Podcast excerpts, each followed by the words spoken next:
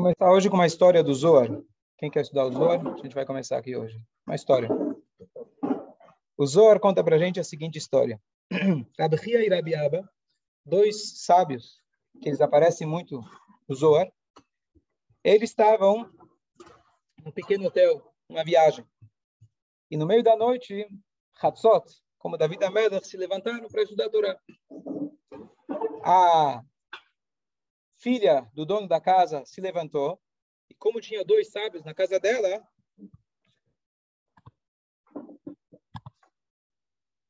ela foi lá e acendeu uma vela, gentilmente. E eles agradeceram e falaram: Olha, a Torá é luz, você trouxe luz para a gente, muito obrigado. E quando ela estava escutando eles estudarem, ela começou a chorar. A filha do dono da casa. E aí perguntaram, Lucis Geshen, na época já falava Yiddish, o que aconteceu? E aí ela, enquanto isso, o pai dela chegou também. E eles começaram a se lamentar. Eles falaram o seguinte, olha, eu me casei faz dois meses, sem Trazuzoa. E esse jovem, esse jovem, depois que eu me casei com ele, descobri que ele é no total ignorante da Torá. Sequer fazer o Birkat Amazon, as coisas mais básicas, ele não, não sabe. E por que você escolheu ele? Agora que você descobriu? Não levantou a ficha antes? Falaram, não. Quando a gente estava, uma vez, numa sinagoga, a gente viu esse rapaz, e ele estava, a linguagem aqui, não sei se é literal ou não, mas ele pulou do telhado, na hora que ele ouviu que as pessoas estavam respondendo Amém Neshmerabá. A gente está falando aqui um sobre Kadish, já é o terceiro. Ele ouviu que estavam falando Kadish, ele pulou do telhado, ou seja, ele chegou com uma, né, com uma força, com uma, com uma pressa para poder escutar aquele Reish Merabá. E assim eles falaram, bom, se esse homem está tão cuidadoso com o Reish Merabá, deve ser uma pessoa boa, não precisa nem levantar a, a ficha dele. E fizemos lá o Shido, como que era na época, tic-tac, e já marcaram. E depois que a gente se, se, casou, a filha se lamentando, a gente pensou que ele ia estudar a Torá, e a pessoa realmente um ignorante total. Enquanto isso, aquele lá, o jovem rapaz, não sei se estava escutando ou não, mas ele se levantou. Estamos falando aqui no meio da noite, a esposa está de pé, o sogro está de pé, visitas, batendo papo. E ele aparece lá. E aí eles eles comentaram com ele, percebeu a situação, ele falou: "Olha, eu gostaria de pedir permissão para vocês para eu falar, proferir algumas palavras de Torá." Opa, tá bom? E de repente ele começou a falar umas coisas que só os mestres lá da Kabbalah conseguiram entender, admirar o que ele estava falando. E aí ele conta, ele fala, olha, eu sou filho do Rabi Safra. Rabi Safra, não é o Safra que vocês conhecem, né? Rabi Safra, ele era um grande mestre. E ele, eu vim de Babel, vim da Babilônia. E até hoje não falei nenhum de Torá me fiz de ignorante, porque quando eu cheguei aqui em Israel, vi que tinha tantos sábios, e eu fiz uma promessa que por dois meses eu não ia falar nada de Torá. Em respeito aos sábios que estão aqui. Hoje, agora à noite, terminou a minha promessa. Então aqui está o meu Divrei Torá. Ufa. Então, a, acalmou. Deu certo. É? E aí, então, esses dois sábios continuaram a sua viagem. E aí eles chegam para um outro sábio e comentam um episódio para o Rabi Shimon. E ele, o Rabi Shimon, elaborou nas palavras que aquele jovem noivo tinha falado e mostrou como realmente as palavras dele eram super profundas. E, Baruch Hashem, o casamento perdurou. Aqui vem um comentário que é importante para a gente que o autor do Shulchan Aruch, o Beit Yosef, ele traz o comentário que toda essa grandeza dele justamente se expressou e talvez até um mérito por ele ter respondido Amém Neish Merabá com tanta kavaná. Ele ter pulado do telhado não é uma receita para você fazer em casa, pular do telhado, nem pular da janela, mas você se apressar para chegar a tempo na sinagoga e poder responder Amém Neish Merabá. Para concluir, só com uma passagem, Amém. Uma vez alguém perguntou o que é um id? Que é um judeu? Não estou perguntando é, como que é, como alguém precisa, que a mãe dele precisa ser judia. Aonde você vê, você olha para alguém e fala, ah, aqui está um ídolo.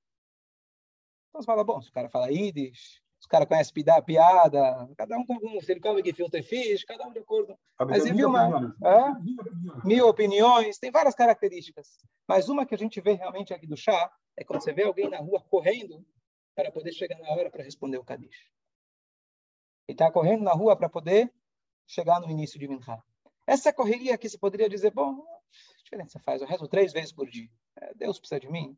Mas aquela correria, aquele pequeno estresse que ele fala, eu vou correr para poder fazer o Kadish, para poder ouvir o Kadish, aí você vê aquela energia do Yehudi brilhando. Então vamos aqui retomar nosso tema, e hoje Bezerra Hashem vai ser o último shiur a respeito do Kadish.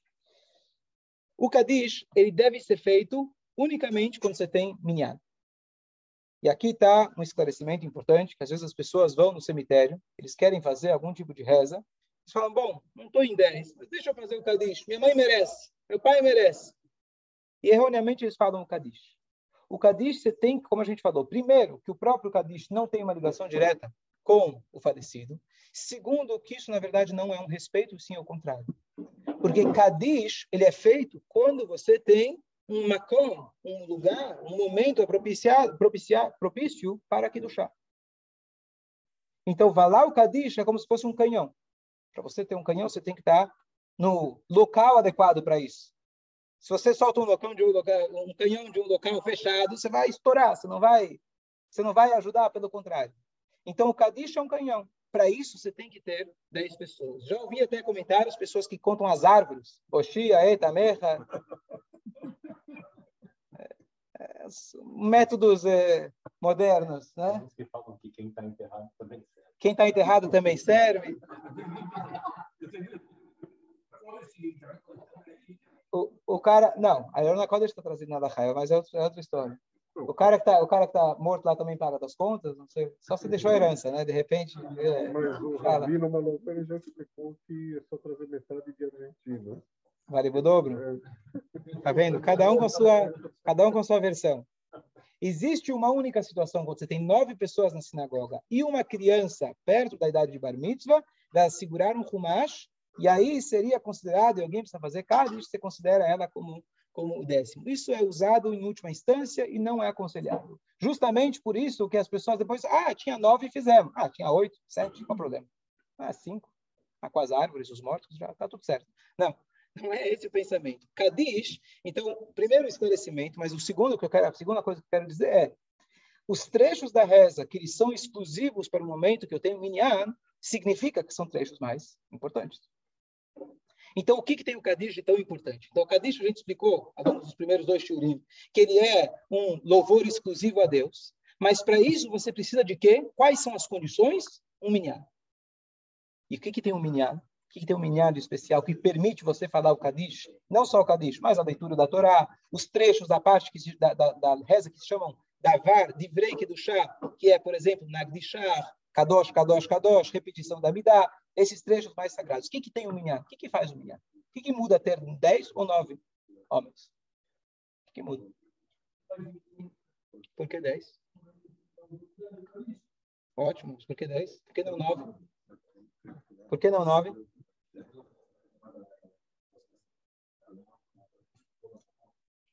Lá ele mencionou 10, tá? Mas lá não é a origem. Ok, boa, boa. Ah, os espiões, ó, tá ligado? Tá ligado, muito bom. Ele é espião do Mossad. Tá? Ad azot. Então, quando, quando os espiões, os 12 espiões voltaram de Israel, que é o texto anterior ao texto que a gente falou semana passada, quando Moshe Rabbeinu vai apelar e pedir para Deus e ele fala, fala, Deus, por favor, engrandeça seu nome. Aí já é a reza de Moshe tentando recuperar o erro deles. Mas logo que eles chegam, Moshe Rabbeinu estava prestes a entrar em Israel com o povo. Ele manda 12 espiões. Dez voltam falando mal da terra de Israel. A gente são muito fortes, são gigantes, as frutas são esquisitas, são mais fortes que o próprio Deus, eles falaram. E dois deles falaram bem da terra de Israel. E um dos comentários que aparece na Torá, ele fala: Admatai, azot. Até quando essa congregação malvada? Até quando que eu vou ter que aguentar? Até quando vocês vão continuar com esse comportamento? Essa congregação malvada. Congregação, quantas pessoas tinham lá?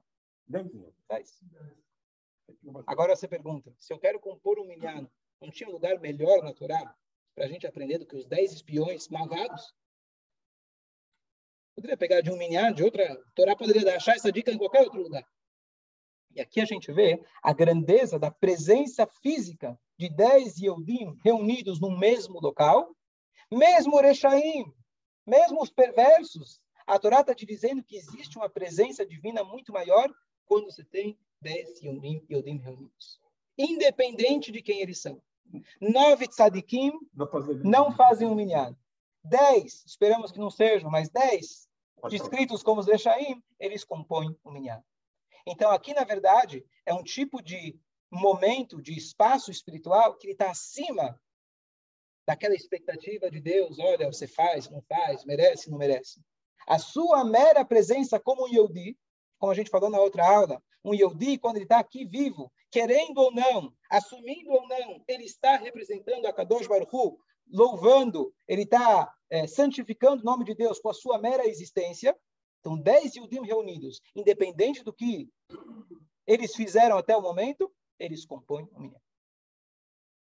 E essas são as condições que você precisa para poder fazer o Kadish, ler a Torá, Nagishar, e assim por diante. Então, a gente entender que isso condiz com a ideia do Kadish. A gente falou que a ideia do Kadish é santificar o nome de Deus. Santificar o nome de Deus não importa qual foi o seu passado. Você existindo, você estando aqui como Yudi, você está santificando o nome de Deus. Dez juntos compõem a presença espiritual necessária para que a gente possa falar o Kadish. E por que não? Por que não doze? Porque dois, naquela, no contexto da dois, falaram bem. Ele criticou cada, a, a, congregação de perversos. Quantos eram perversos daqueles doze? Só dez. Então, aquela congregação ele, até quando essa congregação perversa? Quantos, quantos compunham? Sim, mas aí... Ah, porque...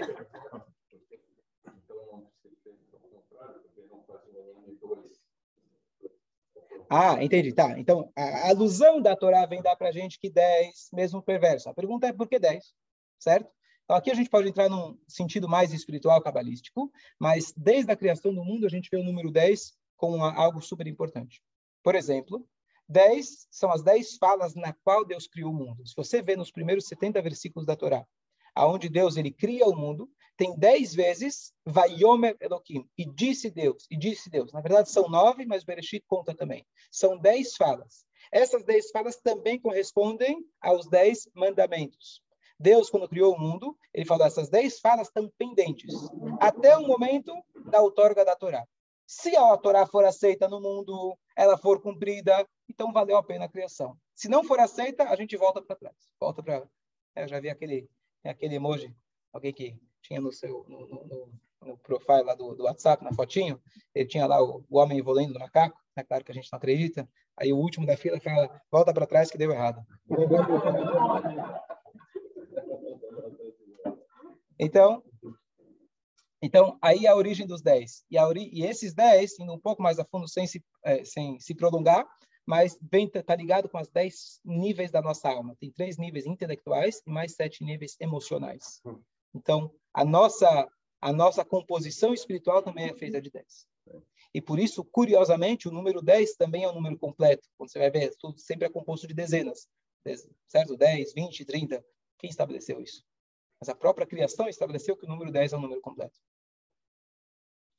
Eu vi uma coisa muito bonita, uma pessoa que foi visitar as famosas tutórias que tem lá na, na, na em, em, perto em São Francisco, acho que são aquelas árvores mais antigas do mundo, que elas conhecem, já viram? Sequoias. Se, sequoias, o que, que eu falei? Tutórias, desculpa. Sequoias. Perto de São Francisco, tem aquele famoso parque. E aí ele estava lá, ele foi visitar, e realmente uma coisa, árvores de milênios, literalmente. E aí ele foi pesquisar, falando, como é possível que uma árvore consegue aguentar tanto tempo? Que, que você vai dizer? Provavelmente as raízes são muito extensas. E aí ele perguntou, foi pesquisar, as raízes não são tão extensas assim. E o que permite que elas ficam tantos anos? Então se descobriu, coisa curiosa, que aquelas sequoias, elas todas, apesar de elas serem árvores independentes, embaixo, pequenos ramos, pequenos raízes delas se entrelaçam e todas elas estão juntas. Não, aí já não sei. Boa. Eu não fui contar, boa. Tá vendo? Vai o minhar das árvores, tá aí. Escolha. Que, Arthur, você tem que vir todo dia, não tem jeito. Ou seja, o que eu quero dizer é o seguinte: a diferença de 9 para 10 não é uma unidade a mais. A diferença de 9 para 10 é como, por exemplo, eu tenho nove componentes e falta o décimo para que a lâmpada acenda, por exemplo. Não é uma unidade a mais. Essa unidade a mais, o décimo, que quando ele fala, ô, oh, o escolha, na verdade, tem que ir para o primeiro que chegou, não para o último que chegou. O cara chegou atrasado, ganhou o escolha. Né? Quem deveria chegar a ganhar o escolha é o primeiro que chegou. Não, Marcelo? É, mas o décimo salvou. O décimo salvou. Todo mundo quer, ser o salvador da padre. Então eu vou me reservar, dormir um pouquinho mais. Cada não é o, certo? Cada um salvou. Os dez. Mas na hora que completa 10, se torna algo completamente diferente. Muda completamente e agora existe essa união, igual das árvores, que agora, por menor que seja a união entre, entre as árvores, elas conseguem sustentar por todos os tantos anos. Você vai fazer o Cádiz? Sim. Está faltando minhar, mas... Pergunta. Então, alguém está no cemitério e tem pessoas próximas que poderiam completar o minyan. Para fazer parte do minyan, as pessoas que estão lá, os nove que vão responder, eles têm que responder, eles têm que estar consciente do minyan. Não adianta você ver dez judeus. Você tem que juntar eles e falar, olha, pessoal, respondam. Inclusive, é importante a gente sempre lembrar, quando eu estou na sinagoga, especialmente quando tem pouca gente, todo mundo tem que estar atento de responder o Kadish, de responder o Amém, de responder o Baruch Baruch Shmo, porque senão você não está com minyan. Não é a presença física de dez pessoas. Se não respondem, nove. Agora, no Kadish, um fala e o nove responde. Isso é na repetição da Midah, a leitura da Torá. No Kadish, se os dez, infelizmente, precisam fazer o Kadish, tem problema. Mas eu tenho a presença de dez pessoas. Os, se dois estão fazendo Kadish, os oito respondem. Até aí não tem problema. Mas a reza em geral, para ser considerado como minyan, é uma pessoa rezando, nove respondendo. Uma pessoa rezando, não. Um liderando, nove respondendo. E dentro desses tem mais uma regra, não, não queria me estender agora, que seis tem que estar acompanhando a reza. Não sei se já viram, quando termina a Midá, o Hazan olha para trás, o que, que, ele quer ver? Ele quer ver se tem pelo menos seis pessoas que estão rezando junto com ele. Outros, os outros, os, os, os outros que vão completar o Minyan, os outros três podem estar sem filim, podem estar em outro momento da reza. Eles vão responder amém. Tudo bem, mas seis tem que estar rezando. Isso é o Minyan. Então, só ter pessoas perto não, não, não resolve. Mais alguém? Dúvida? Então,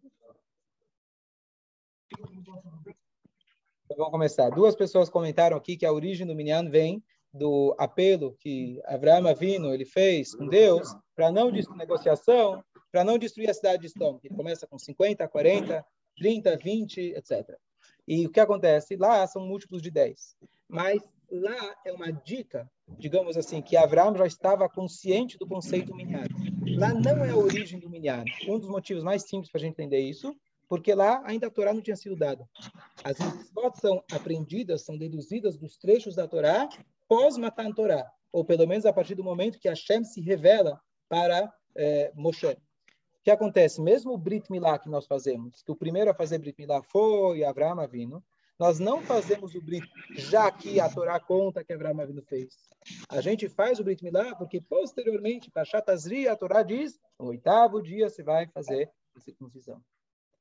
Então, o que está descrito antes do Matan Torá são lições, são é, é, é, alusões, são, é, mas como regra de Torá, só começa a partir do, do Matan Torá. Algumas poucas exceções já no Egito, começou por uma etc. Mas tudo naquele momento na Tantora. Então, é apenas uma alusão a Abraão vindo que ele já sabia disso, mas não é a origem é, do, do, do Minyan. Fala.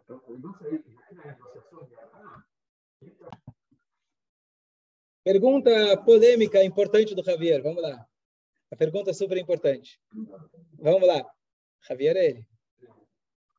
Por que não contar a mulher para o Minyan? Resposta mais simples. Porque lá os espiões eram homens. Inclusive, os comentaristas trazem que se Moshe Rabbeinu tivesse mandado mulheres, não teria ocorrido o que aconteceu.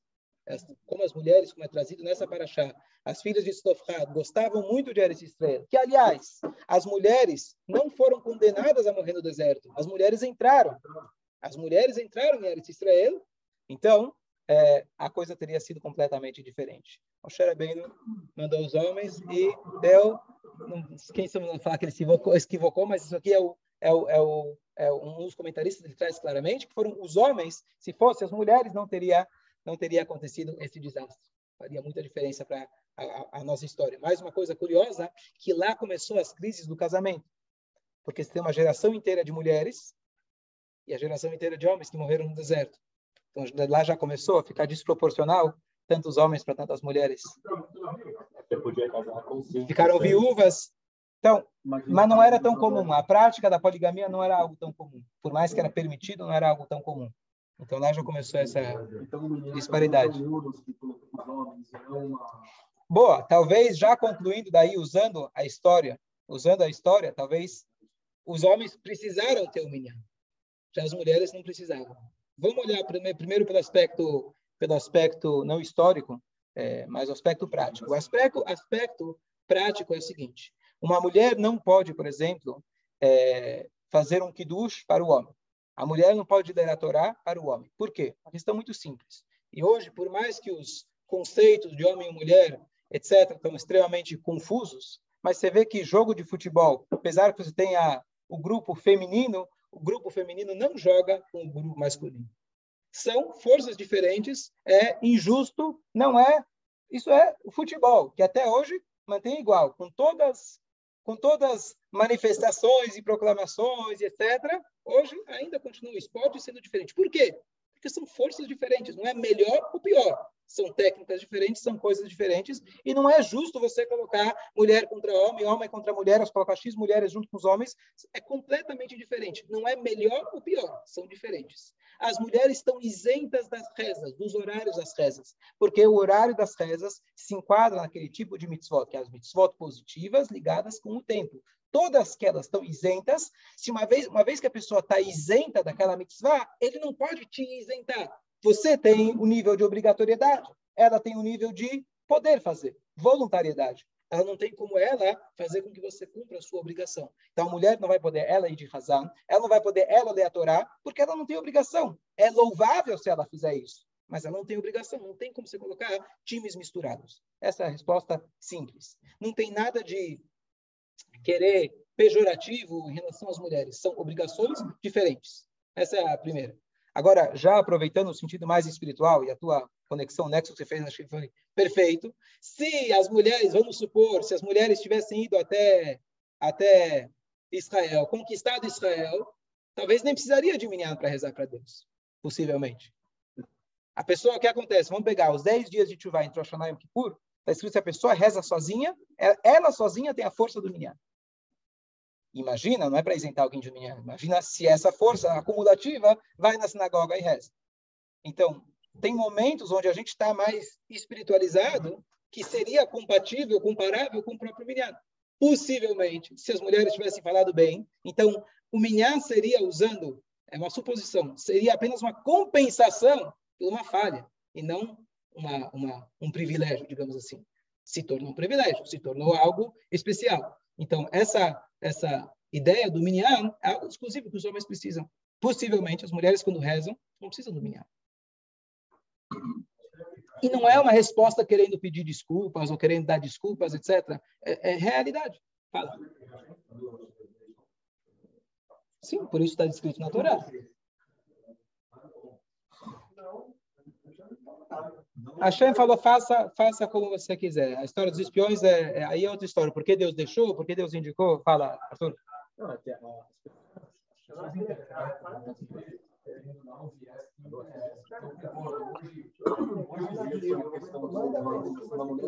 você está falando, super importante, Arthur. Calma, calma, vamos lá. É, de, deixa, só, deixa eu só explicar. Parece, quando a gente escuta esse tipo de explicação do Rabino, fala, o Rabino é moderno, ele não quer soar mal. Então ele vai lá e dá uma explicação bonitinha que soa bem e pronto, e continua. Mas a verdade é que o judaísmo é machismo, a verdade é que não quer saber das mulheres, não vem com história, é antigo e está acabado. Essa é a impressão que dá. Para a gente entender o que acontece, existe o judaísmo, existem os judeus. Uma vez, se a gente pegar os judeus mais antigos, e assim era o pensamento antigo, de que os homens estão em cima, e etc., quem manda, a mulher é segunda categoria, possivelmente isso também afetou os judeus e a maneira deles enxergarem. E calha muito bem. Bom, mulher não vem na sinagoga, mulher não pode colocar filho, é isso mesmo, porque mulher, né? Então, as pessoas usam os argumentos do da, que estão em, em pauta, que estão no espírito da época, e se encaixa bem na Torá. E justamente, conforme os anos vão passando, a gente tem é, a evolução da Torá, no sentido não de novas leis, mas de novos insights dentro da própria Torá. E conforme os, os, os, mestres que eles se aprofundam na Torá, a própria revelação da Kabbalah, a revelação da Hassidut, a revelação das partes mais profundas da Torá, você vai aprendendo que é justamente o contrário. Então não é uma desculpa furada para tentar, é você realmente entender que o papel das mulheres é muito mais difícil do que o papel dos homens. Ah, tem aquela brachá que a gente fala, Shiloh que não me fez mulher. E por aí adiante a gente pode achar várias e várias alusões, né, que tem um homem superior. A primeira coisa a lembrar é que quando Deus ele criou o homem e a mulher, ele disse, ele criou Zahar no Kivá Baraotam, Deus criou eles à sua imagem. A imagem de Deus se pode menosprezar? Então, qualquer alusão que você vai dar a impressão de que um é melhor, é pior, etc., é apenas a impressão sua. Lá em Bereshit, Deus coloca homem e mulher foram criados à imagem de Deus. Hollywood coloca sempre como homem. Né? Por enquanto. A Disney já está mudando, tudo está mudando, as coisas. É, certo? A ideia que muitos trazem, bom, as filhas do Rashi colocavam tefilim. A ideia é a seguinte: estamos falando aqui de mulheres que desempenhavam o seu papel como mulher extraordinariamente, e aí as falam, eu quero fazer mais ainda. Ah, sobrou tempo? Tá bom, então elas colocavam tefilim. Não era um movimento dizendo, bom, os valores da Torá estão errados, Deus nos livre. Então nós queremos reformar, nós queremos mudar. Então vamos colocar tefilim. Você acendeu vela de Shabbat? Não. Você cuidou dos teus filhos? Não. Você fez o teu papel? Não. Não, peraí. Então você não tem que buscar e uma mulher que busca desenvolver o seu papel, no exemplo do futebol, ela não vai ter por que falar, mas por que não me chamam no, no, futebol dos homens? Não tem nada a ver com você. Jogue bem no seu, no seu time, você vai fazer excelentemente. Não vale mais, não vale menos. Faz o seu. Faz o seu. E isso, isso é super importante. Eu estava conversando, eu vou deixar isso gravado, é importantíssimo. Estava esse Shabbat, estava aqui o, o genro do Rabino Malovani, o Mendel, e ele trabalha na Universidade é, de Davis, na Califórnia, e ele falou que a universidade dele é considerada a mais liberal, mais antissemita de todos os Estados Unidos. E ele está lá, ele foi colocado lá com essa missão. E aí perguntei, mas como se lidar né, com todo o liberalismo? É? é uma missão muito difícil, com todo o liberalismo, com toda os novos, as novas, né, a juventude, etc. E ele falou, olha, eu até me reuni com outros rabinos quando a gente teve um, um, um encontro. E eu vi que eu era um dos mais que tinha mais clareza. Ele falou bem honesto. As pessoas, mesmo rabinos, estão tentando levar um approach para não ofender ninguém. Claro que você não quer ofender ninguém. E você tenta ficar no páreo, fica no neutro. Não fala de política, não fala de decisão de, de, de sexo, não fala, não entra nada nesses assuntos. E pronto. E ele falou uma coisa muito importante. Ele falou: olha, os estudos dizem que a probabilidade de um aluno de universidade encontrar um homem religioso dentro do, dos anos de faculdade dele é quase nulo. Se não for eu que vou representar a opinião sincera da Torá, de quem eles vão ouvir? E ainda ele falou, vários ficaram chateados comigo. Me chamaram de, de sei lá, um monte de nome, ante isso, ante aquilo. Mas depois, vários voltaram e se aproximaram da Torá porque viram que grande parte da confusão é a deturpação que a sociedade passa para a gente. E pela primeira vez na vida deles, alguém falou as coisas conforme a Torá mostra de maneira muito clara. A gente pode entrar nesse assunto outro momento, mas ele falou: a gente tem que ter a voz da verdade. A gente tem que realmente falar o que a Torá fala para a gente, ter clareza de espírito. E ele falou: quando você começa a conversar com essas pessoas, você vê que a maioria do pensamento deles é completamente emocional e não intelectual. Um exemplo muito simples, só para concluir esse pensamento. Defesa dos animais, vegetarianismo, é, todos esses ismos, etc. Qual é a porcentagem de pessoas que criam cachorros dentro de casa? Muito grande. Muito grande. Está protegendo os animais isso e, e, não, você não está comendo, você não tá, não come ovo, não veste coisa de couro e você tem um animal está dentro da sua casa sem querer condenar ninguém, e aqui, na verdade, no Brasil, é um dos mercados que mais cresce, e o Brasil, especialmente, é, em relação ao mundo, também o mercado que mais cresce, certo? Também vende pet? Não. Pensou, pensou em vender pet, certo? Mas se a gente para e pensa, se a gente quer defender os animais, será que é isso que realmente os cachorros precisam? Deixa, eu vou deixar a pergunta para vocês. Bom dia a todos.